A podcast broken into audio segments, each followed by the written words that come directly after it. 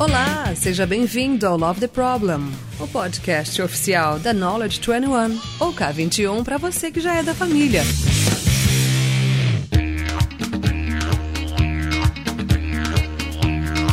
Sim, sim, sim, problemáticos e problemáticas. Estamos gravando mais um Love the Problem aqui. Esse, talvez mais especial do que nunca, porque vamos falar sobre um assunto que só quem está no futuro que consegue falar. Futuro que eu digo assim, não é futuro muito tempo depois, não é um ano depois, não são dois anos depois, é futuro tipo 12, 13 horas pra frente, que é aquele pessoal que comemora o ano novo antecipadamente, sabe? Aqueles fogos que a gente vê durante o dia. Aqui já é ano novo na Austrália. Pois bem, estamos aqui com dois quase australianos. É, já dá pra falar assim? O que vocês acham? Já, já, já, vocês já sentem? Se sentem um pouquinho australiano? Já me sinto em casa aqui, dá pra falar assim um pouco, Lula. Olha só, vocês já estão ouvindo a voz dele. A voz dele que a comunidade ágil brasileira sente tanta falta aqui. Saudades. Porque agora é só a distância, né? Só volta, só volta no Ajaio Brasil, aqui, outro ali.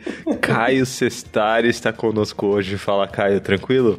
Maravilha, Lula, um prazer estar aqui com você, obrigado pelo convite. E sim, estamos 13 horas depois do horário que provavelmente você está ouvindo esse podcast. Sim, nós estamos 13 horas depois, já estamos na frente. Já é ano novo aqui, não, ainda não. Bom, eu gostaria que fosse, né?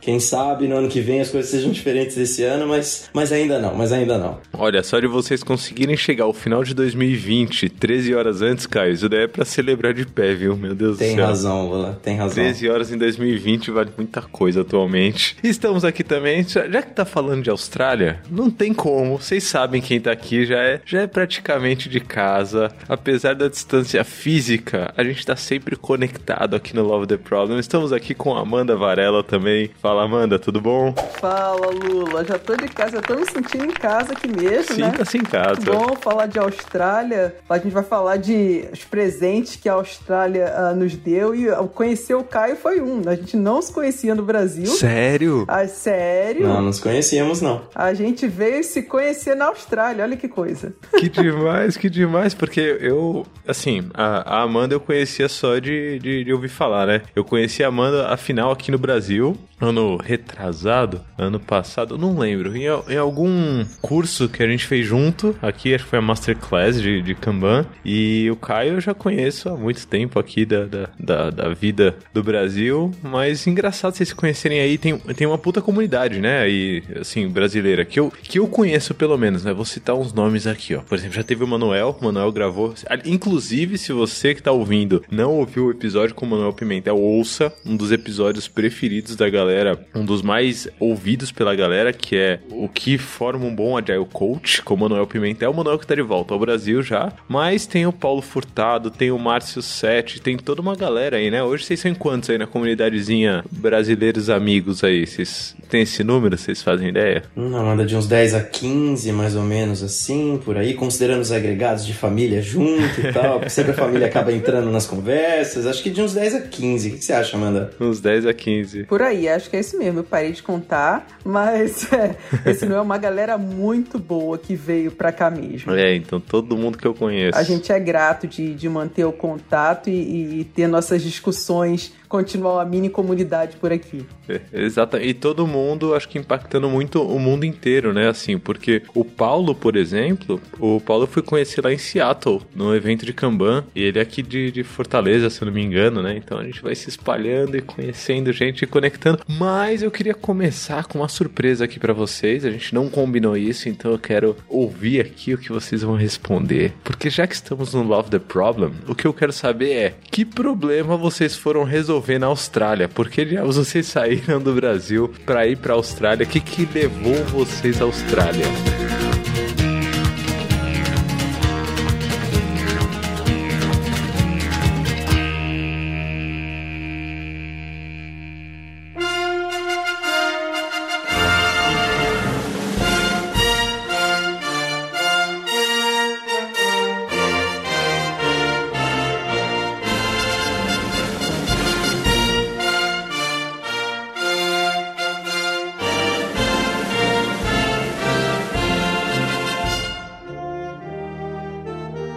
Eu sempre quis ampliar minha visão de mundo, sempre quis enxergar as coisas por óticas que eu não conseguiria ter, sempre quis me conhecer melhor, morar em outro lugar, com outra cultura, com outras pessoas, com outras experiências. Sempre achei que fosse a melhor forma de conseguir passar pela vida e, e conseguir ter essa experiência. Sim, estava buscando morar em outros lugares do mundo, procurando oportunidades de trabalho e felizmente a gente, posso até acho que falar pela Amanda, a gente veio para cá muito privilegiado com uma oportunidade de trabalho. A gente vê muitos brasileiros que vêm para cá para a Austrália para estudar e que tem, tem dificuldade sim de conseguir um trabalho, de se sustentar e etc. E, e vir com essa oportunidade de trabalho para cá foi, foi assim uma benção mesmo, que conseguiu fazer os meus olhos se abrirem ainda mais para quem eu sou como pessoa, o que está aí por fora nesse mundo, conseguir enxergar a realidade da minha família, do meu país, da minha própria história e de todo mundo que está ao meu redor de uma forma diferente. Então é isso que eu fui buscar. E tô conseguindo. É uma jornada, né? Não tem.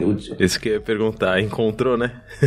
é, acho que a gente nunca encontra, Lula. Acho que o, o grande lance é que a gente tem que aproveitar a jornada. O destino, o destino é o que pouco importa no final das contas, mas a jornada que você passa é, é o que vale e, e, com o que você sai. Então, sim, minha jornada tem sido maravilhosa. Que demais, que demais. Isso daí eu sinto de cada de cada amigo, né, que, que atravessou oceanos aí para experimentar e às vezes até dentro da própria América Latina, né? Mas sempre tem esse esse senso, Caio, de é, eu aprendi alguma coisa além, né? Eu aprendi alguma coisa pra vida, assim. E ouvindo você falar, eu também sinto bastante isso. Eu sinto que o Caio, quatro anos atrás, assim, que trocou a vida aí aqui, não é necessariamente mais o mesmo Caio de agora, né? A gente sente essa, essa evolução. É, talvez seja o efeito do voo, né? O voo é muito longo, então tem bastante tempo para pensar. Jet lag, o jet lag que eu ainda tô vivendo. jet lag. e você, Amanda, o que você foi procurar na Austrália? Olha, eu tava pensando aqui, eu eu tava numa situação diferente. Eu acho que a galera do Rio segue uma trajetória um pouco diferente. Então, os meus amigos de faculdade, por exemplo, muita gente em concurso público, né? Petrobras, acho que é um mercado de São Paulo é bem diferente. A galera de São Paulo acho que tá um pouco mais acostumada com essa coisa startup, empresas novas e tal. E eu tava eu tava na Petrobras, né, por muitos anos e eu tinha trabalhado para um projeto temporário, fui alguns meses para Inglaterra e depois eu, eu casei e entrei no concurso da Petrobras, mas sempre ficou essa coisa pendente. Eu queria ter tido uma experiência maior no exterior. Eu senti um incômodo que faltava alguma coisa, eu queria trabalhar em inglês. E aí eu tive minha filha e a vida seguiu lá, né? E durante. É, na Petrobras as coisas começaram a se complicar quando veio a questão do, do escândalo da Lava Jato, né? As coisas mudaram bastante na empresa e, e eu achei que a minha missão ali estava cumprida, muitas histórias legais para contar. Minha história com agilidade começou lá, com uma liderança maravilhosa que me permitiu fazer muita coisa, aprender bastante coisa, e eu senti que essa jornada estava chegando ao fim. E aí apareceu a oportunidade, né, um capítulo à parte de como eu vim parar aqui, foi através do Márcio Sete, ele me achou no LinkedIn e a gente começou a conversar e eu apliquei para o processo da empresa que trouxe eu e o Caio aqui, né? Na verdade, a gente se conheceu por ligação antes para trocar informações sobre o, o processo de entrevista. Então a gente se comunicou muito por Skype na época, é, trocando dica e tal de como passar, de como é, é... aquele frio na barriga, né? Muito, muito. Aquele frio, aquela ansiedade gostosa. Eu gosto muito de lembrar dessa época. É aquela coisa assim que você tá querendo que nem uma criança e no final deu certo. Foi, é, é, eu vim com, com minha família, com minha filha na época ela tinha quatro anos, ela tá com oito, já tá com metade da vida no Brasil e metade da vida na Austrália. Ainda fala português? Fala, fala português ainda. e assim, não é fácil. A gente pode falar, não é fácil. O começo a gente pena, a gente no Brasil muito confiante, né? Com a língua, com tudo que a gente desenvolveu e tem que aprender tudo. Tem desafios, mas vale muito a pena, assim. É, é uma experiência, eu acho que pra galera que tá escutando, se, se não for para fazer a mudança completa como a gente fez, de, de, de achar que a nossa vida é, é, vai ser aqui ou fora do Brasil, uma experiência temporária, eu acho que é muito válida. Como foi a do Manuel, né? O Manuel passou quatro anos aqui, voltou para o Brasil. Tenho certeza que ele tem muita história, muito aprendizado também que a gente passa. E nem que seja para conhecê-los, né? Assim, Amanda, porque assim, o, acho que essa é uma vantagem do Love the Problem também, né? As pessoas acabam se sentindo mais íntimas é, de quem ouve aqui, né? Isso é engraçado, assim. As pessoas me procuram já num tom mais amigo. Eu percebo que eu comecei a ficar mais amigo das pessoas porque elas estão me ouvindo frequentemente, né? Então, se, se você for à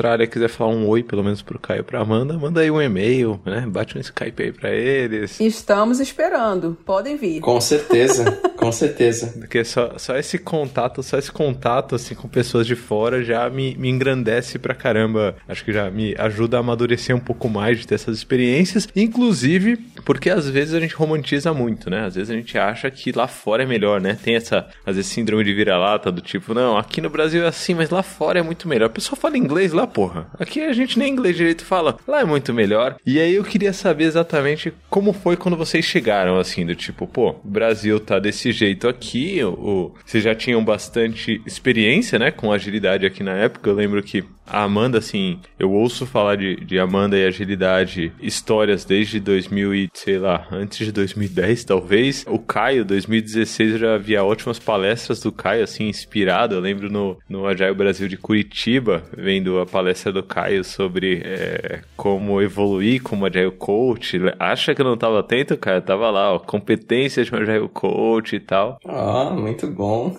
e quando vocês chegaram na Austrália, é, vocês viram do tipo, putz, estamos atrasados, temos que correr atrás? Ou não, é a mesma coisa que o Brasil? Ou como, como que foi esse impacto inicial, assim, quando começou a trabalhar, né? Tô falando de trabalho aqui, trabalhar na Austrália. Como foi esse impacto inicial? Primeiro impacto, acho que a gente caiu logo num cliente que estava passando por uma transformação safe. Ah, meu primeiro cliente, o, o tema lá era uma transformação safe mesmo, depois vieram os outros com mais Spotify como base. E aí, a primeira impressão, assim, cair numa empresa, era uma empresa de telecomunicações. Primeiro choque que eu tive foi assim: caramba, eu tô sentindo que a agilidade aqui tá uns 5 anos atrás do que a gente tava no Brasil. E eu acho que eu tava vivendo numa bolha, porque até dentro da Petrobras e convivendo com muita gente de agilidade, indo nos eventos, eu meio que tenho um gap de, de Agile Brasil que eu parei de ir, que foi quando eu, eu virei mãe. Então tiveram os primeiros anos ali, depois eu voltei.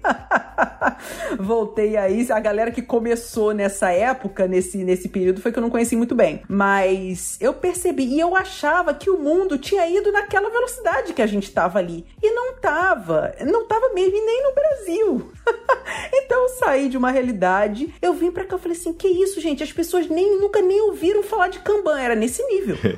Tinham começado os primeiros cursos de, que é um caminho natural, né? A galera começa com o Scrum, depois encontra alguns alguns blockers e vai procurando outras coisas, se depara com Kanban. Aqui não, eles não tinham nem chegado nesse ponto. Na verdade, o que aconteceu foi um pulo de encontrar logo safe e tentar adotar em massa. E aí vamos explorar mais é, as coisas que a gente observou aqui. Então, a primeira impressão foi essa: é, existe um gap aí, pelo menos cinco anos para trás, em relação ao que a gente está vivendo no Brasil. E vamos falar do que a gente vivenciou aí nessas grandes transformações. E é engraçado que você falando, Amanda, já me dá a impressão de. Porque você tá falando sobre. Eu sinto que eles estavam cinco anos atrás e eu já tive essa sensação em vários países do mundo, sabe? É, isso faz a gente valorizar bastante o que a gente tem aqui no Brasil, né? Assim, faz valorizar bastante o que a gente vive aqui, o, o quanto a gente troca. Mas ao mesmo tempo você falou que eles estavam já olhando agilidade em escala, né? Quando a gente fala de Safe, para quem não conhece Safe, Scaled Agile Framework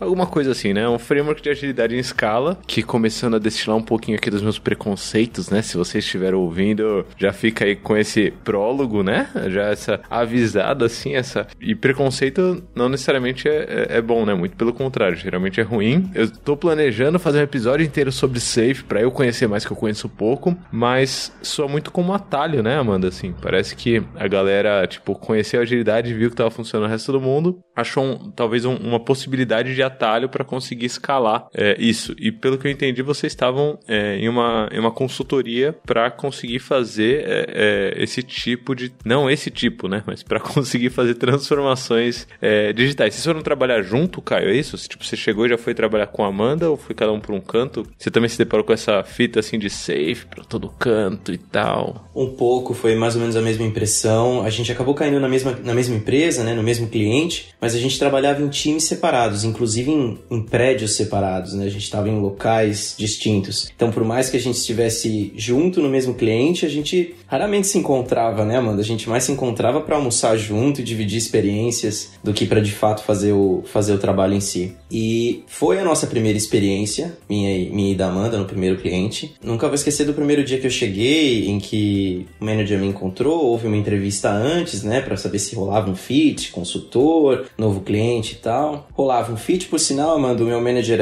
ele era carioca, então ele era brasileiro, a gente às vezes conversava em português, você vê que, que curiosidade, né? Acabei saindo, saindo do Brasil, caí na Austrália, que é o primeiro cliente, cara, cara brasileiro. Mas enfim, isso foi bom, abriu algumas portas para algumas conversas um pouco mais delicadas por da, da mesma nacionalidade, né? Primeiro dia, ele falou: vou encaminhar para você alguns e-mails com algumas, algumas coisas para você ler, entender como é que estão acontecendo as coisas por aqui e detalhar um pouco mais de coisas que eu te contei na entrevista inicial. E aí eu lembro que de, sei lá, uns 10 packs de PowerPoint que ele me mandou, com, sei lá, 15, 20 slides em cada um, em um deles tinha lá é, estrutura pretendida do, dos times e tal. E aí tinha todos os papéis de todo mundo do time, para todos os níveis e como eles iriam se comunicar com os outros times da organização. Olha, vocês estão sentindo, quem tá ouvindo já tá sentindo aí no ar, ó. Eu sei que podcast não tem cheiro, mas eu sei que vocês estão sentindo cheirinho de Beduf no ar, Big Design Upfront total, né? Do tipo, ó, tá empacotado, já tá aqui,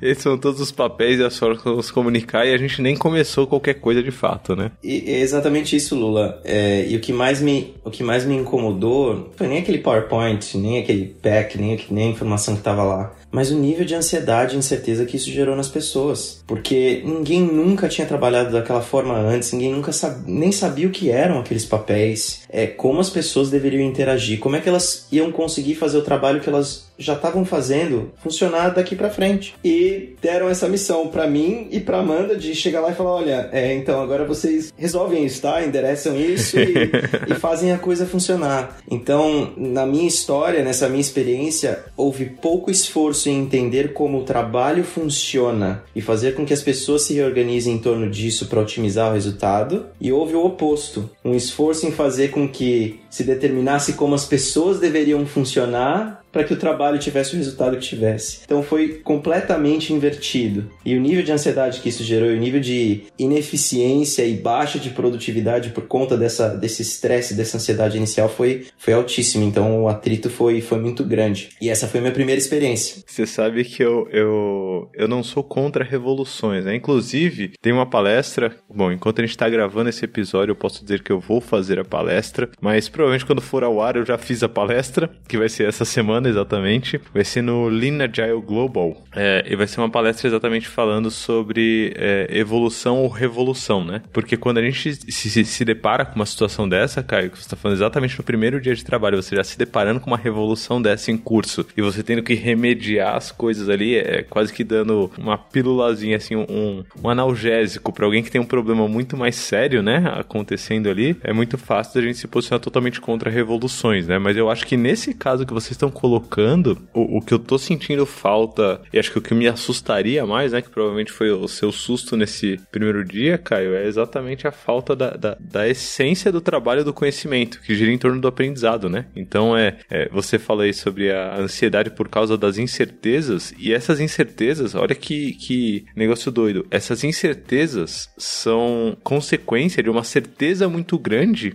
por parte de alguém. Então alguém teve muita certeza quanto a é assim que tem que ser feito, é assim que vai funcionar, é assim que é. E aí, por ter muita certeza, é, dá um tiro muito de olho fechado, né? E, e dispensa, joga fora toda essa, essa sequência de aprendizados que, que a gente precisa ter. Então, fazendo um paralelo aqui, já que o, o tópico é inclusive morar em outro país, seria o equivalente a talvez você sair daqui do Brasil já comprando uma casa onde você vai morar na Austrália, sem nunca ter ido para a Austrália, sabe? Ou você sair do Brasil comprando uma casa e decidindo com qual pessoa australiana você vai casar, sabe? Sem nem conhecer, sem nem ter tido, nem, nem ter colocado os pés na Austrália ainda. Então, às vezes esses frameworks de agilidade, né, e de, de, de escala, né, e, e essas coisas estão prescritivas e pensadas em antecipação, assim, a, a qualquer execução, é, soa um pouco isso, mas o que eu queria saber é, estamos aqui, sei lá, três, quase quatro anos, né, de três a quatro anos aqui depois disso tudo, o que eu quero saber é, hoje vocês conseguem enxergar por que que isso aconteceu na Austrália? E aí todo esse movimento, né, porque a gente tem dois movimentos acontecendo aqui, que é, é um passo muito largo, de uma vez na, na no mercado australiano e a gente tem um movimento também de brasileiros indo para lá para ajudar a resolver isso, né? Vocês conseguem hoje, em retrospecto, entender por que, que essas coisas aconteceram? Olha, eu tenho algumas hipóteses, né? Aquela coisa que a gente só entende depois de, de ter passado pela questão. Foi minha primeira experiência aqui com o Agile Top-Down. Então eu estava acostumada a vir né, das trincheiras eu até acreditei por muito tempo que era possível fazer alguma coisa assim, depois eu percebi que não era. que idealmente vem das duas direções, né? É... Mas o top-down desavisado, ele é um perigo, né? Tem o bom top-down, que é alguém, sei lá, aquele CEO, aquele presidente, que ele realmente entendeu o benefício do Agile e ele tá ali é, pedindo ajuda, a gente competente e tal, tentando fazer a transformação. Mas tem o desavisado, que é tipo assim, é a coisa da moda, é nessa que a gente vai agora, então vai introduzir com, com o jeito que ele pensa, né? Então, assim, pra você ter uma ideia, eu tava lembrando aqui, é, eu vou fazer um paralelo. Essas transformações agile aqui, elas saíam nos jornais. Então, no Rio, imagina assim, um jornal famoso como o Globo, por exemplo, é, anunciando que uma rede de supermercados famosa do Rio, sei lá, Carrefour, é, o Pão de Açúcar, iniciou uma transformação agile. Saía no jornal isso. Hum. Então, assim, é, qual é a relevância disso, né, em termos de resultado? Então, quando eu olhava essas matérias, ok, vamos ver daqui a um tempo quanto que isso vai se transformar em resultado. Então, a minha hipótese dessas transformações, assim, e era muito dinheiro que se gastava. Esse primeiro cliente que a gente participou, que era muito baseado em safe, essas certificações safe são caríssimas, eles gastavam muito dinheiro, é, era dinheiro com hotéis, o legal do PI Plane é os buffets, né? A comida maravilhosa, dois dias ali, né? Você comendo, pessoa, galera viajando. Era muito dinheiro que se gastava. Eu, eu que não sou do Safe, Amanda, quando você fala PI Planning, eu conheço pouco, assim, de Safe, tá? Já, ah, já antecipo sim, aqui. Então. E a ignorância talvez seja uma benção, né? Então, quando você fala de PI Planning, o que eu penso é muita gente em um lugar só pra planejar muita coisa. Desce um pouco o nível de detalhe. Você que viveu isso. Como que funciona isso? É, isso aí. Eu, eu conheci esse termo PI Planning quando vim trabalhar aqui. Eu não tava, eu não tinha, não tava uh, atualizada com Safe quando estava no Brasil. Então, PI Planning é Program Increment. Então, é uma reunião que é feita a cada três meses e coloca todo mundo num grande ambiente. Então, aqui o, a, a, prática era fazer um hotel, alugar um, um hotel com bastante espaço, e tinha que ser bastante espaço, porque acomodava até 300 pessoas. Entre 200 e 300 pessoas de diferentes times para você fazer um programa para os três meses, né? Então começou assim, quando a galera fez o, primeiro PI Planning, ficou todo mundo em polvorosa e tal. Então, assim, a minha hipótese para essa abordagem tão radical, primeiro, claro, pela essência humana, a gente sabe que o ser humano gosta de resultados rápidos, e mas que na maioria das vezes as coisas da vida não são assim, né? E eu gostei muito também dessa sua perspectiva de o mercado já gostar do começo, né? Você falou, já tava saindo no jornal, já tava. Então já tinha tipo uma valorização só por colocar no no trilho, né? Colocamos no trilho, começou, já tem uma. Uou, agora sim, essa empresa vai. Já tinha, tinha uma coisa de status, né? De, tinha uma coisa de status para essas empresas. Ah, eu contratei a consultoria que é, é, fez uma transformação de sucesso no ING, no banco ING. Então, eu, como banco, eu vou contratar a mesma consultoria. E quem ia dizer que não estava dando certo? Ninguém. Isso não ia ser bom para ninguém. Para o banco que contratou, para a consultoria, que então essa história ela só continuava se perpetuando. Então, a minha hipótese é a. Como o dinheiro, e na de telecomunicações, o Caio vai lembrar, era um pouco mais restrito em termos de dinheiro, mas nos bancos, é, eu acho que empresas de óleo e gás, bancos onde dinheiro não é o problema, é muito mais fácil desse tipo de coisa acontecer. Então, essa é a minha hipótese. Por que se proliferou tanto aqui e por que, que o pessoal gastou tanto dinheiro com isso? Pela abundância e falta de restrições. E você acha que os brasileiros irem para aí também faz parte dessa abundância ou não? Porque a gente já falou aqui que é um, é um capital intelectual é, precioso, né? Assim, é, o Brasil chora, é, intelectualmente o Brasil chora a perda de Amanda e Caio, assim, para a Austrália, né? É, então, você acha que essas duas coisas casam assim? Você acha que também a, a, contratação de pessoas de fora é por causa da, da abundância, junto com a percepção de que falta expertise para isso também aqui? Ou eu tô dando um chute muito longe? Eu acho que sim, Lula. Nesse ano, em 2017, teve a coisa da empresa que contratou a gente, que no, no final das contas eles perceberam que a galera era boa. Uhum. Então desde o primeiro que veio, então eles perceberam que tinha uma fonte de, de talentos ali e eles souberam aproveitar bem por um tempo, é, mas tinha muita gente sendo contratada. Nesse ano, tava como essas empresas elas faziam essas, essas transformações e cada time tinha um agile coach ou era um agile coach para dois times e eram 100 times ao mesmo tempo. Então eles contratavam 50 agile coaches na época. Era tipo um atacado assim, né? Vem mais um lote aqui. Era no atacado. Vem mais um lote aqui. Literalmente, literalmente. E a Austrália tem esse histórico de contratar pessoas de que, que vêm de fora da Austrália mesmo, né? Então é, já existe uma série de legislação em torno disso, facilidades do próprio governo. Ah, não é mito, não é mito. Porque eu ouço muito mito, Caio. Assim, muito mito não, né? Eu ouço muita história sobre Austrália e Canadá, assim. Tipo, não, eles precisam de brasileiros lá, eles precisam de brasileiros. Então não é tão mito assim. Tipo, eles já têm um histórico de contratação de estrangeiros. É verdade mesmo. Eles têm um histórico de contratação de estrangeiros, tanto que a, o processamento de vistos de estrangeiros aqui para trabalho, para estudo é, é, extremamente alto e você vê muito da, muito da, a, da receita que o próprio governo tem e você vê agora como eles sofrem com a falta de estudantes vindo de fora e com a falta de pessoas de, de, de, de novos postos de trabalho vindo de fora. Muito da receita do governo vem disso. Então é sim como um, é uma fonte de receita interna, sim, é uma fonte de oportunidade para nós, né? Foi como eu e a Amanda conseguimos vir para cá em 2000, no comecinho de 2017. Então, casa a oportunidade, casa a oportunidade, a facilidade do governo em fazer essa mediação e a escassez de profissionais aqui com esse tipo de conhecimento e com essa bagagem que, felizmente, eu e a, eu e a Amanda é, conseguimos trazer para cá. A vaga que vocês foram ocupar era uma vaga de Agile Coach mesmo, né? Se bem que, como é australiano, tem que tirar um pouquinho do final das palavras, né? Deve ser Coach. Não sei como que a australiana fala, assim. Tem que tirar o finalzinho, né? hey, mate.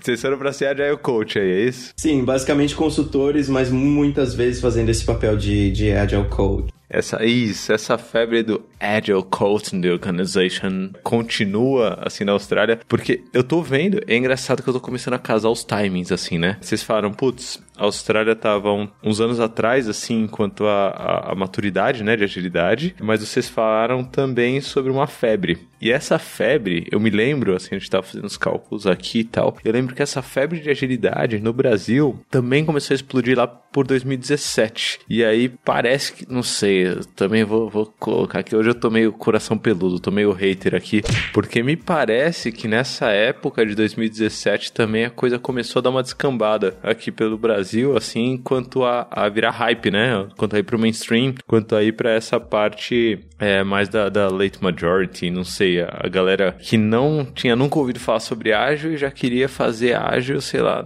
em empresas de 200 mil pessoas de uma vez só, de hoje para amanhã e bora, e, e, casa um pouco com esse momento que vocês estão falando da Austrália, né? Mas aqui a gente pelo menos teve esse, essa, esse passo a passo até isso explodir. Tanto que eu tava lembrando, Amanda, você falou do bottom up e o top down, eu dei até um Google aqui e para quem tá ouvindo não precisa nem ir no Google, tá? Só digita aí k21.link barra love the problem, que tem nas referências desse episódio, eu vou colocar lá a palestra do Agile Brasil 2017, foi em Belém. Foi exatamente isso, a transformação ágil, bottom up ou top down. Eu fiz essa palestra no Agile Brasil 2017, já tentando passar a mensagem pra galera que tipo, pô, não adianta você ir lá e estipular pro resto da empresa inteira que vai ser assim, que vai dar ruim. É, então esse movimento estava começando a chegar. E hoje, o termo Agile Coach aqui é, no Brasil, acho que no episódio que a gente gravou com o Manuel, até cheguei a falar sobre isso, o termo Agile Coach, ele tá sendo mudado um pouco. Por exemplo, a gente na K21 já decidiu há, há uns anos atrás, a gente decidiu é, parar de usar o termo Agile Coach, é, muito porque quando eu falava, por exemplo, com amigos que são médicos, advogados, quando eu falava eu sou Agile Coach, eles já falavam, é, coach, né? Então faz porra nenhuma né? É, só faz umas perguntas aí que não leva porra nenhuma, lugar nenhum. Hoje eu tô hater ainda.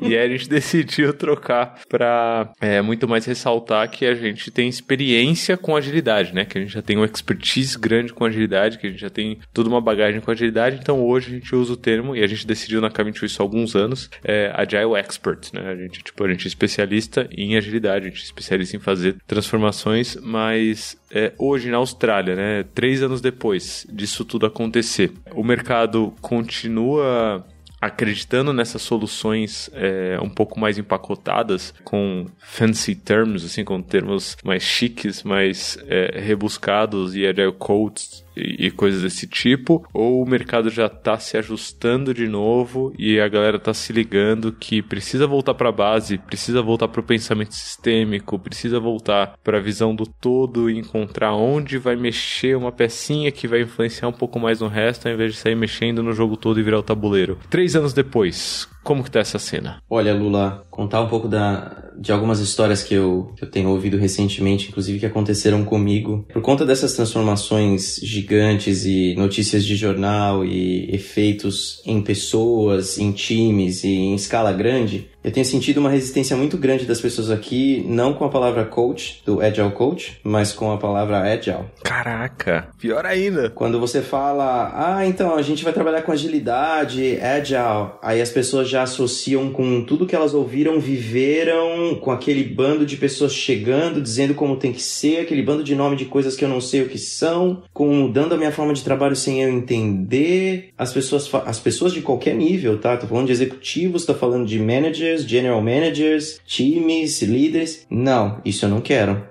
Então, para você ter uma ideia, a consultoria que eu tô atualmente acabou de fazer o merge ou se mesclou com outra, com outra empresa e a gente tinha Agile no nome antes. E isso era uma resistência absurda, porque era o nome da própria empresa. Mas a gente nunca fez esse Agile de nome, de jargão, é, de escala sem necessidade, e a gente já encontrava resistência no próprio nome. Então, existe sim um movimento de peraí, mas que valor que isso tem para mim? Isso eu não quero, esses nomes eu não quero trazer mais. Então existe uma, uma conscientização de qual o benefício, qual o valor, onde a gente quer chegar, mas você vai estar tá comigo ou você vai estar tá dizendo que eu tenho que fazer? Naquela linha do coach, né? Chega, mestre dos magos, fala uma palavra mágica, desaparece. Não tá lá skin, zero skin in the game para ajudar as pessoas de fato a, a fazerem as transformações é, de ações e mentais. Então é o que eu sinto hoje. Existe essa resistência grande por conta de, infelizmente, essas experiências ruins para pessoas e para empresas mas existe sim um, um Phoenix renascendo aí de falar, beleza, isso aqui faz, isso aqui faz sentido, vamos só olhar para isso por uma perspectiva diferente, encontrar o valor que isso tem sem os nomes e essa esse bando de jargões que trouxeram essa resistência toda. Back to the basic, né? Assim, vamos fazer o, o, básico bem feito. É engraçado que eu tava conversando com uma amiga de, de Portugal esses dias e ela gosta muito de, de agilidade no geral, assim, né? Tem estudado bastante e ela falou, putz, Lula, tem alguns managers aqui, tem alguns gerentes que não querem nem ouvir falar, ouvir falar a palavra agile. Eu falei, pô, que legal, você tá no cenário que eu tava 10 anos atrás. Porque eu também não podia falar a palavra agile 10 anos atrás porque as pessoas achavam que era anarquia, achavam que era bagunça. E qualquer movimento que eu tinha que fazer era, tipo, só fazendo, né? Era muito mais a prática do que o discurso ali. E eu dei esse desafio para ela. Eu falei, pô, seu desafio então agora é não usar nenhuma palavra chiquetosa, nenhuma palavra que remeta a qualquer coisa dessas e fazer acontecer na prática. E enquanto você tava falando, cara, isso me lembrou também uma outra amiga que, inclusive, por causa dessa cena da palavra uh, agile, né? Da palavra agilidade, é, não ser tão entendida assim, não ser tipo o que a gente entende por agilidade, né? Não ser algo geral. Essa amiga até tirou essa parte de agilidade e começou a focar em um trabalho de liderança, em um trabalho de estar tá ali. Essa amiga aí chama Amanda. Amanda, conta conta essa história aí. É, é fato, assim, você. E aí a gente entra talvez num papo de transição de carreira, inclusive, assim, tipo, você desistiu de, de, de, falar sobre Agile e foi praticar agilidade de, de, de, fato, sem precisar falar sobre isso. Como que foi essa mudança e há quanto tempo ela aconteceu aí na sua, na sua vida, né, na Austrália? Sim, é, teve uma transi transição, né, provocada por um trauma, essa transição.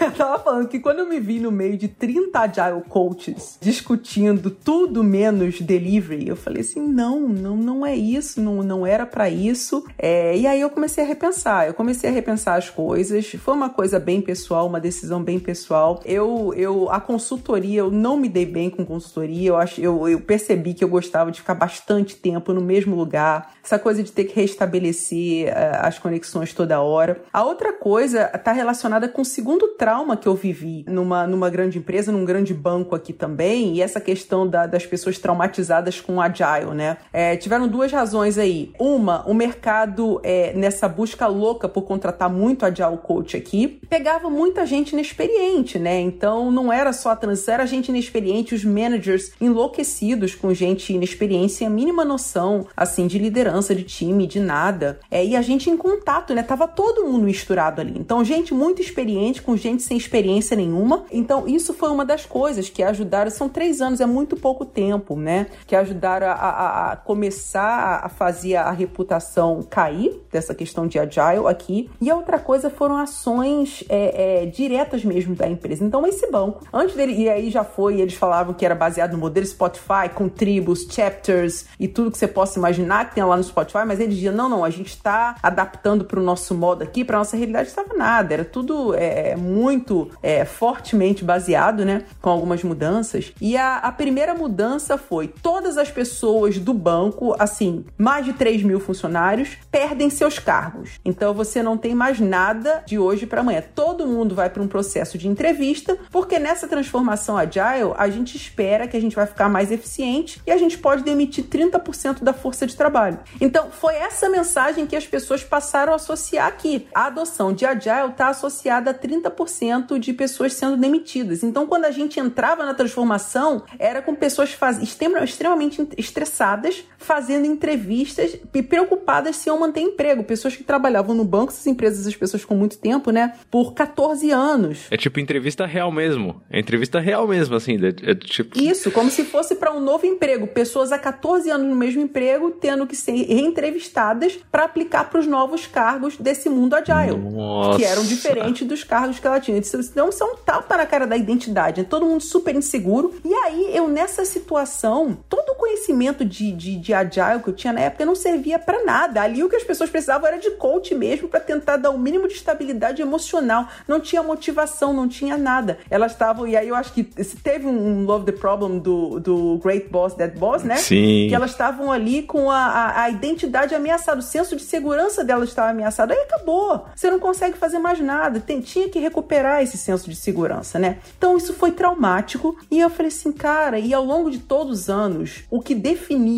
o meu sucesso em conseguir ajudar alguém, uma, uma, uma um, um, um, determinado setor, uma determinada área a progredir ou não, independia dos meus, das minhas habilidades como agile. Na verdade, o que fazia diferença era o líder que estava lá. Então, no fundo, eu acho que é um, é um, movimento que eu já estou vendo. A discussão é ir cada vez para a liderança. E aí o meu, meu, meu, é, é, é, o meu background é, depois de desenvolvimento, de ser desenvolvedora e tal, era de liderança, né? Antes de, de, de ficar como agile coach por quase 10 anos. Eu falei assim, cara, eu quero voltar é, porque eu tô sentindo falta desse senso de, de realização, de fazer as coisas acontecerem, de deixar do meu jeito. Eu tava sempre muito dependendo de quem estava lá para fazer. Eu senti falta disso. Eu queria ter esse sentimento de novo. E aí comecei a me preparar para fazer essa transição é, de carreira novamente. Tô, tô bem satisfeita. É, tive que me reciclar aí na parte técnica continua ainda, não, não terminou, tem bastante tempo aí, muita coisa mudou, é, mas essa sensação de, de fazer acontecer me agrada. E eu acho que, que pra galera que tá escutando aí, os Agile Coach que estão repensando aí, é um caminho bem legal. A gente que teve, a gente tem uma vantagem de ter tido experiência com vários cenários, então os problemas se repetem. Então quando você pega um novo time, você tem aquela coisa assim de saber os padrões. Então acho um caminho bastante interessante. Estou bem feliz nele e, e recomendo pra galera que tá repensando pensando aí. Você sabe que o que, o que me faz não, não repensar isso, acho que todo dia, é muito do, do ecossistema que, que a gente tem na K21, né? Porque o Caio mesmo falou, por exemplo, que quando chegou, foi para um time e a Amanda tava em outro, vocês talvez no almoço se conversavam e tudo mais. Hoje na K21 eu tenho o, o, o prazer de, de viver muito essa conexão entre todos os Agile Experts, né? E, e tirar muito insumo disso, tirar muito fruto disso. E isso ser o que guia a gente, é muito mais do que um espalhado em cada canto e cada um tentando e segurando o que está acontecendo em cada um dos cantos, né? Mas frequentemente eu penso que o nosso papel enquanto K21 também, e aí eu tô tentando fazer a comparação aqui do que vocês viveram, né? Dos traumas com a cena no Brasil hoje, a cena até no, no, no Europa e Estados Unidos que a gente tá, mas o que, o que faz a coisa continuar acontecendo é exatamente a gente conseguir se juntar e fazer mais do que falar, né? Assim, é, e acho que esse, esse, movimento de liderança que você falou, Amanda, me dá muito esse, é, é essa ideia de, putz, eu vou lá fazer acontecer, né? É, porque como Agile Coach, como parte não envolvida diretamente, eu tô limitado à liderança que eu tenho. E aí, se a liderança que eu tenho, que é alguma coisa mais prescrita, que é alguma coisa mais encaixotada, alguma coisa mais superficial, eu tô limitado a isso, né? O que eu vejo hoje na K21, que, o, que me, o que me move é, eu tenho um exército aqui que consegue entrar nos lugares em que a liderança tá procurando alguma coisa que faça sentido, né? Então, hoje, felizmente, eu posso conviver em lugares com, sei lá, não com a Amanda como líder, né? Mas empresas que tenham líderes como a Amanda, ou líderes, é, ou até Agile Coaches como o Caio, sabe? É, quando você entra numa empresa e você encontra um time já desse jeito, é, você sabe que o seu trabalho vai ser melhor. E se tem um um, lugar em que a liderança não tá com essa cabeça, beleza, a primeira coisa que a gente vai fazer é fazer um trabalho com essa liderança. Enquanto não tiver minimamente aberto a experimentar é, soluções emergentes, a experimentar o trabalho do conhecimento de fato ali para melhorar o dia a dia, não faz sentido a gente começar a mudar, a rodar playbooks, né? A, a, mudar nomes no resto da empresa sem fazer esse mínimo. Hoje o Caio continua como Agile Coach, Caio Agile Expert ou Agile whatever, como consultor de agilidade. Como, como que tá seu, seu dia a dia aí na Austrália? É, o meu dia a dia é trabalhando com times que querem fazer o trabalho deles e da empresa em que eles trabalham melhor, né? Que beleza. Então é bem agnóstico, assim, a nossa proposta é bem agnóstica como empresa, a minha proposta como profissional também é bem agnóstica.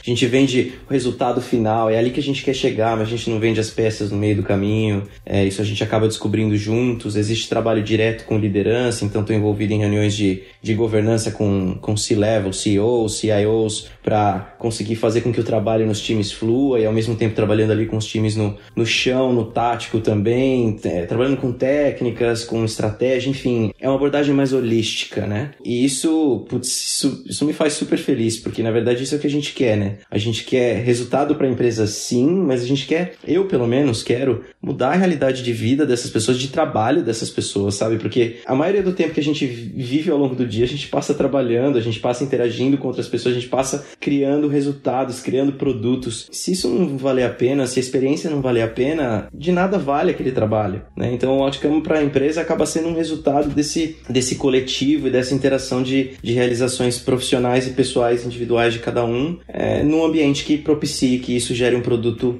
excelente. Então a ideia é trabalhar sim nesse ambiente para que ele seja o melhor possível, para que as pessoas consigam gerar o melhor resultado possível para elas e para os outros. Que demais, que demais. E usando os traumas aí pra, pra Todos.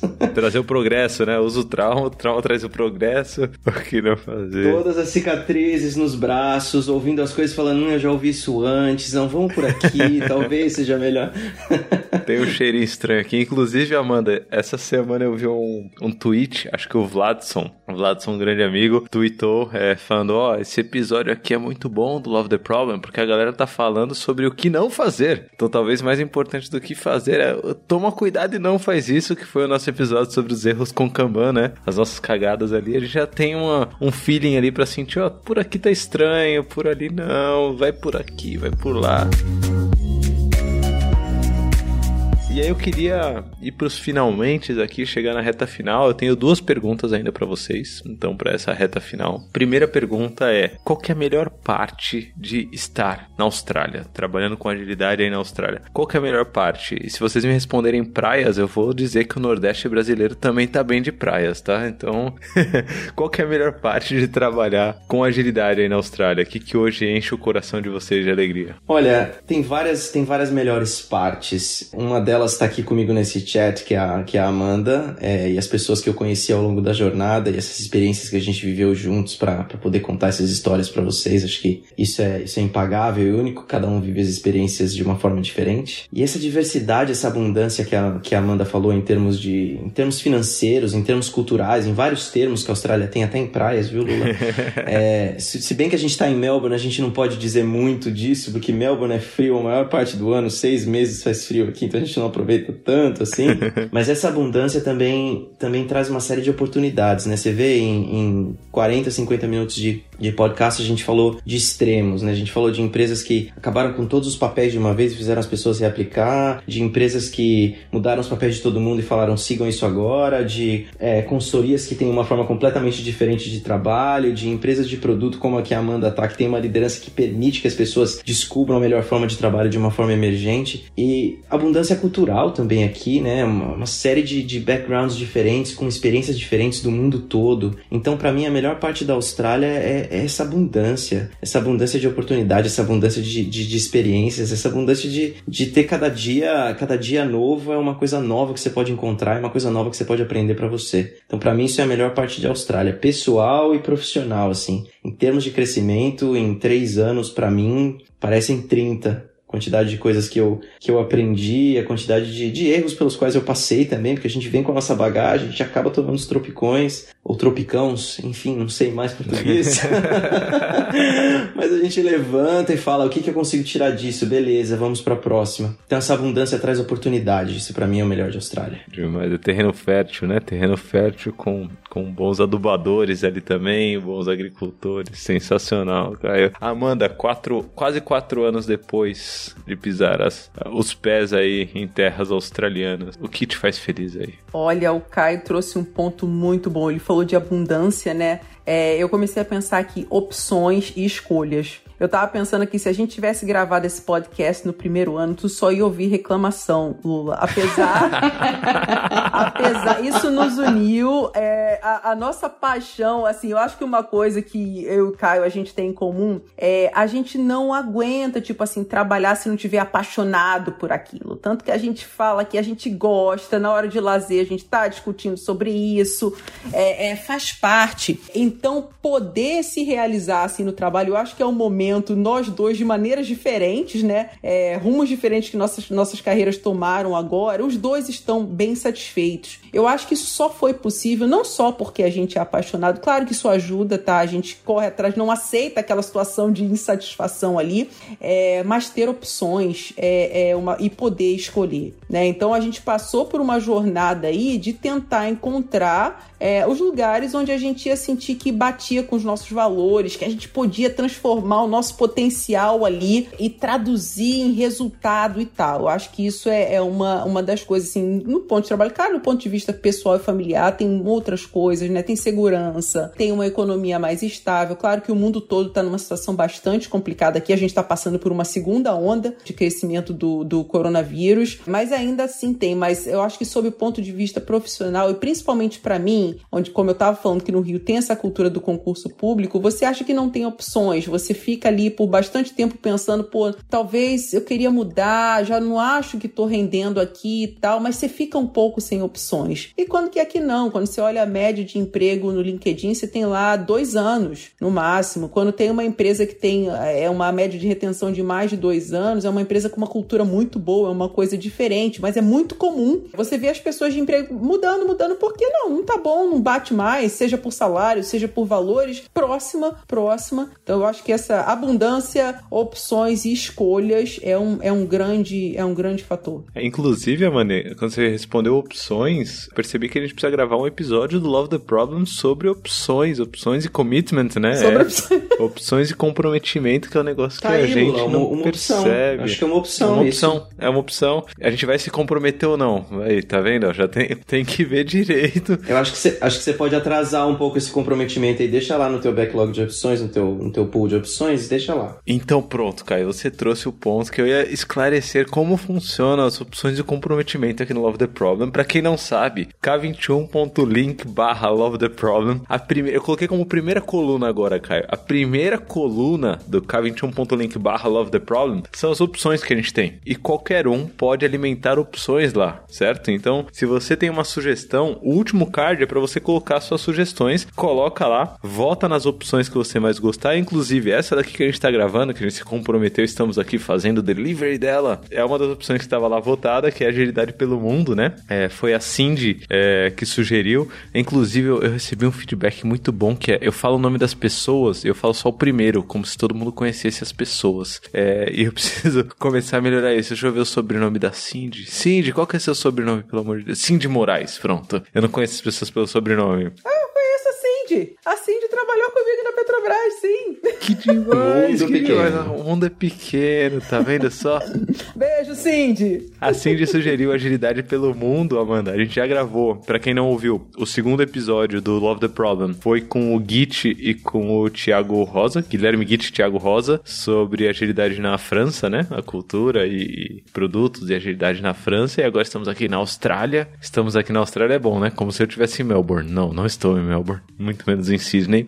Mas o meu convite aqui, dado que o Caio colocou aqui, é entrem lá no k21.link barra Love the Problem, vote nas opções que você mais gostar, porque é com o topo dessas opções que a gente vai se comprometer a gravar, certo? É assim que funciona. Quem sabe esse episódio aí sobre opções e comprometimento não é uma boa opção, né, Caio? Vamos ver aí se a galera acha que é uma boa opção ou não. E muito nessa linha de o que vocês passaram, a Amanda falou assim, pô, se tivesse gravado há dois, três anos atrás, a coisa não ia estar tá tão legal assim tal, de, de de conversar, mas que dicas vocês dariam para quem quer hoje ir para a Austrália, para quem quer ir talvez até para outro país, né? Para quem quer é, é, passar por esse processo de ter uma experiência fora. E essa pergunta que a gente não combinou, né? Então não sei o que vem por aí. Vocês podem falar, não, Lula, tenho dica nenhuma não. Eu vim e tô aqui, então não tô desligado disso. Ou, ou vocês têm algum, não sei, não sei. Quem quer? Quem gostou muito falou, nossa, eu queria trabalhar com a Amanda e com o Caio lá na Austrália. Como que faz assim?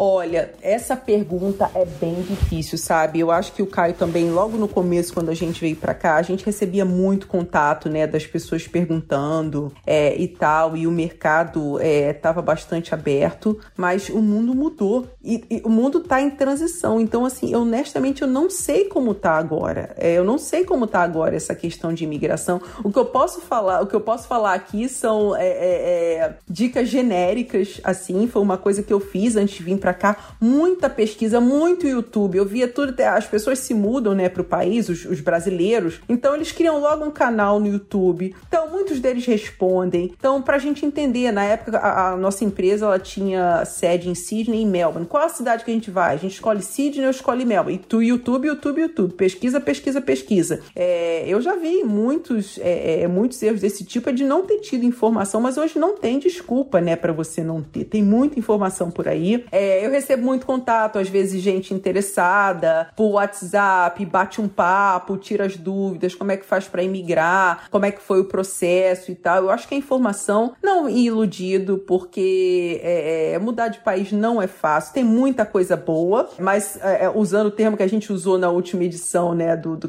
lá, é perrengue, é bastante perrengue. Por melhor que seja o inglês, é complicado, a gente não se sente tão à vontade como a gente se sente na nossa língua. A gente se sente limitado, mas depois de um tempinho que a gente consegue passar é, por aqueles obstáculos, a gente cria, acaba criando uma resiliência, né? E, e a gente fica com a sensação de faria tudo de novo. Então, assim, conversa com muita gente que já participou. Tenho certeza que o Caio se coloca à disposição. Totalmente. Eu me coloco à disposição. Entre em contato mesmo, pergunta. É, mas tem um trabalho aí. Tem um trabalho de pesquisa, de conversar, de avaliar e manter as expectativas baixas, que não, não só são, são, são as boas coisas só, afinal você construiu uma vida inteira no nosso caso. No meu caso, porque o Caio ele veio com menos de 30 anos pra cá, mas era uma vida de 30 e poucos 28 anos. também, não era tão menos de 30 assim. Eu tava quase lá. Revelando idades aqui no, no podcast, né? É, você viveu construindo, aprendendo como lidar e depois você se depara com uma cultura diferente e aí você vai ver, né? Se você vai adaptar ou não. Muita gente não se adapta é, é, e, e isso faz parte também,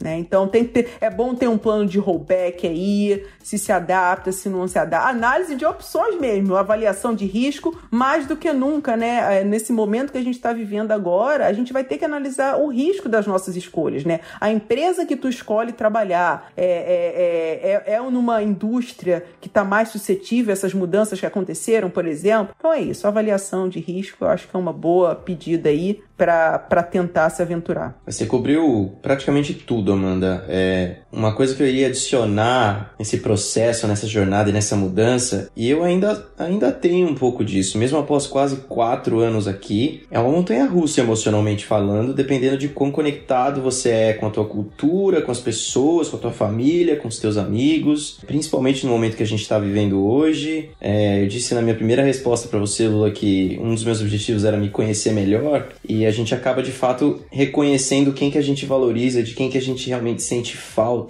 é, do que, que realmente faz, faz sentido para nós na vida, né? E essa montanha russa, ela existe toda semana, todo mês. Tem, tem semanas que você tá um pouco mais emotivo, que falta, queria estar tá lá, queria poder estar tá conversando, vendo, tocando, etc. Tem outras semanas que você fala, não, tá tudo bem, felizmente tecnologia, consigo falar e tal. Idioma também, são quase quatro anos, mas às vezes eu me pego limitado. Tem dias que eu acordo de manhã, hoje mesmo, por exemplo, segunda-feira geralmente é um dia que, que me pega, porque eu passo muito tempo falando em português no final de semana aqui em casa, e chega na segunda-feira de manhã, geralmente na primeira reunião, às vezes a palavra não vem, sabe? E às vezes me dá uns lapsos, me escapam algumas palavras em português quando eu reajo muito emotivamente a alguma coisa, mesmo após quatro anos. E é muito louco, as pessoas olham para mim e falam: o que, que tá acontecendo? Não, é só, só uma palavra em português.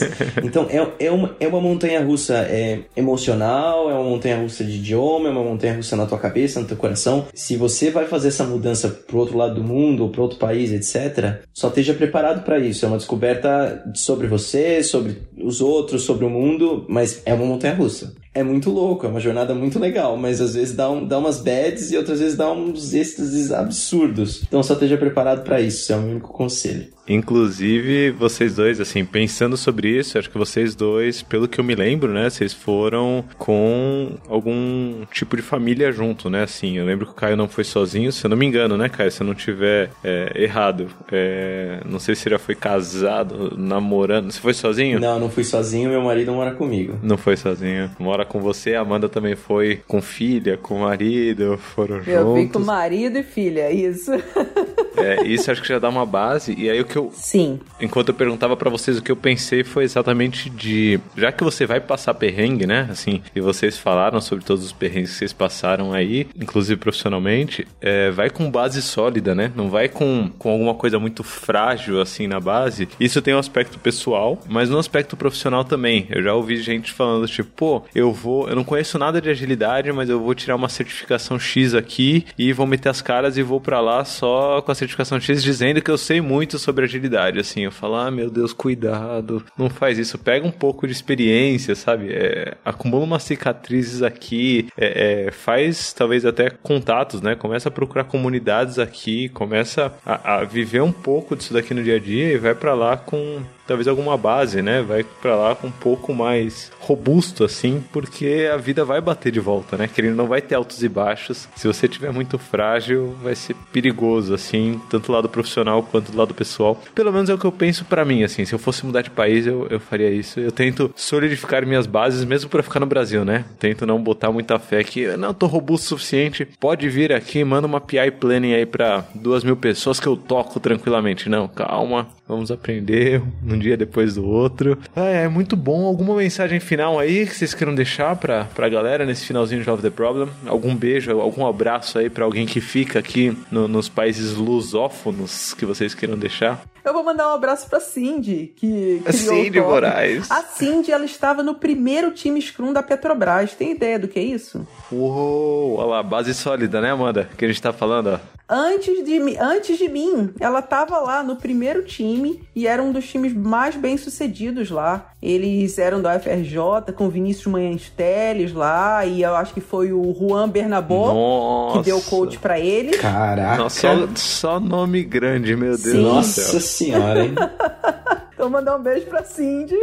Beijo, Cindy. Cindy hoje. E, e, é engraçado, Amanda, que assim como você não conhecia o Caio, né? Vocês conheceram são dois nomes bem, bem legais, assim, duas pessoas que eu gosto muito. Você conhecia a Cindy. Eu acho que esse tipo de coisa acontecendo mostra que a base tá de alguma forma sólida, né? Porque do tipo, eu conheci a Cindy pela Carol Serpejante, que trabalhava com ela na Easy, e as coisas vão se fechando, e elas trabalham também com o Thiago Soares, que é amigo do Caio, e as coisas vão se conectando assim, e a gente vai formando um, um grupo bom. Gostei do beijo então pra Cindy Moraes. Outro beijo, Cindy, beijo meu também. Caio, quer deixar algum abraço, algum beijo, algum, alguma mensagem pra eternidade aqui no podcast? Por falar em base sólida, a gente já falou o nome dele aqui, acho que esse, esse abraço faz todo sentido nesse podcast. Queria mandar um abraço gigante pro Márcio Sete. O Márcio Sete foi um dos grandes pivôs dessa nossa mudança de vida aqui para Austrália. Ele estava envolvido no processo do início ao fim, assim, desde a indicação inicial até colocar a Amanda e eu em contato numa chamada Skype que caía toda hora. foi assim que eu conheci a Amanda, antes da gente se conhecer face to face aqui. E o Márcio é um cara que toda vez que converso com ele, ele, ele me inspira, eu acho que inspira todo mundo que cruza o caminho dele, assim. É uma referência aqui, é uma referência no mundo, é uma excelente pessoa tá lá em Sydney, melhor que nós que estamos aqui trancados em Melbourne nessa segunda, nesse segundo round de lockdown. Mas eu queria mandar um super abraço para ele e, gratidão eterna, né? Às vezes essas pessoas aparecem na sua vida, para elas pode ser um só um passinho, mas elas mudam tanta coisa, né? E, e às vezes a gente não consegue nem retribuir ou agradecer a, altura. E fica o meu abraço aqui para ele como mais uma das milhões de tentativas de agradecer esse pivô na, na nossa vida. Eu estou aqui arrependida de não ter mandado esse abraço, então eu vou entrar nesse bonde também. Muito bom. Entra, tem espaço para todo mundo. Tudo que o Caio falou, é, ele literalmente mudou as nossas vidas, né? Então, assim, é muita gratidão mesmo, desde o começo, todo o apoio. É, e depois o, todo o apoio profissional, pelo conhecimento dele também, né? Ele é inspirador, ele tem ideias inovadoras, então é uma grande referência. Tempo inteiro, né? Foi outro presente que a Austrália, na verdade, ele deu à Austrália de presente presente para a gente e a Austrália nos deu ele de presente, porque a gente acabou conhecendo ele aqui também, então. Caramba, eu achei que ele já conhecia vocês antes, porque o, o Márcio Sete, para mim, é o melhor recrutador da Austrália, é o Márcio Sete, né? Levou o capitão intelectual do Brasil pra ir ah, selecionando a dedo, assim, muito bem selecionado. E vocês sabem, eu vou deixar meu abraço aqui também pro Márcio Sete. É, o Márcio Sete eu já viajei com ele, né? Parece, tô falando de Austrália, parece que eu peguei avião com ele. Eu fui de Campinas até São Paulo, no Jair Brasil 2018. Eu dei uma carona para ele para voltar para São Paulo e altos papos, cara, altas ideias. Ele é o tempo todo animado, né? Trazendo, não, tô experimentando Fit for Purpose lá, pra consultoria e não sei o que, pra transformação digital. Falei, Nossa, você precisa palestrar sobre isso, Márcio. Então eu vou deixar a missão também para você, Amanda, e você, Caio. Assim que falar com o Márcio, fala assim, Márcio, aproveita esse mundo online e traz pro, pra, pra comunidade brasileira um pouco palestra em português aqui pra gente. Fala com a gente aqui, traz um monte, um pouquinho de Márcio 7 aqui pro Brasil também. Deixa aqui meu abraço para ele. É, só tá aí na Austrália, tá fechado aí só no English Speaker Countries. Não, traz pra gente também, Márcio. Já fica aqui a provocação. Amanda, Caio, obrigado por esse bate-papo. Sensacional. Espero que a Cindy Moraes, né, que foi quem sugeriu o tema, tenha gostado. Ganhou um abraço, é impossível não ter gostado. Ganhou um abraço meu, ganhou um abraço da Amanda. Impossível não ter gostado. E a gente fica por aqui nesse Love the Problem. Para você que quiser votar nas opções, ver os contatos da Amanda e do Caio, ver é, as referências desse episódio, né? As palestras que a gente citou, tudo que a gente citou aqui, k21.link barra Love the Problem. E se você gostou do episódio, se você conhece alguém que tá curioso para saber como que é a Austrália, ou se você tá, conhece alguém que, que se interessa por qualquer outro tema Love the Problem, se você gosta mesmo do Love the Problem, recomenda. Recomenda aí no Twitter, recomenda no LinkedIn, recomenda no WhatsApp, recomenda no Telegram, sei lá. Recomenda aí pra galera, é, porque a, a, o pessoal que vem aqui é sempre muito especial. Obrigado, Amanda. Obrigado, Caio.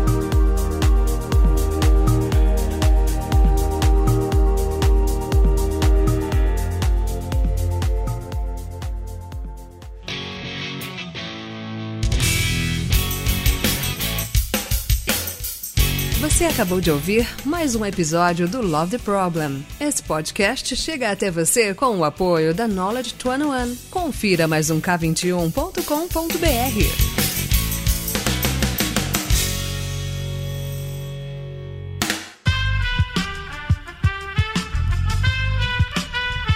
Esse podcast foi editado por Aerolitos Edição Inteligente.